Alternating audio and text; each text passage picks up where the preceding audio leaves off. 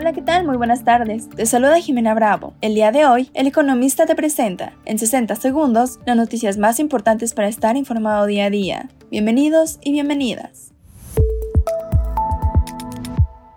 En primer plano, la propuesta de un déficit de 5.4% del PIB para México el año próximo es una estrategia riesgosa que implica la aplicación de una política procíclica en un momento donde la economía no necesita impulso, advirtió el subdirector de Asuntos Fiscales en el Fondo Monetario Internacional.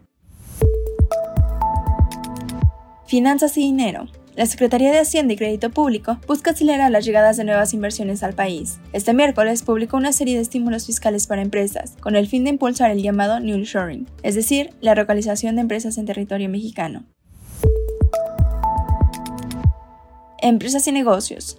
México registró un récord en su participación en el mercado de importaciones estadounidenses de autopartes de enero a agosto del 2023, con envíos por 54.045 millones de dólares, según datos del Departamento de Comercio.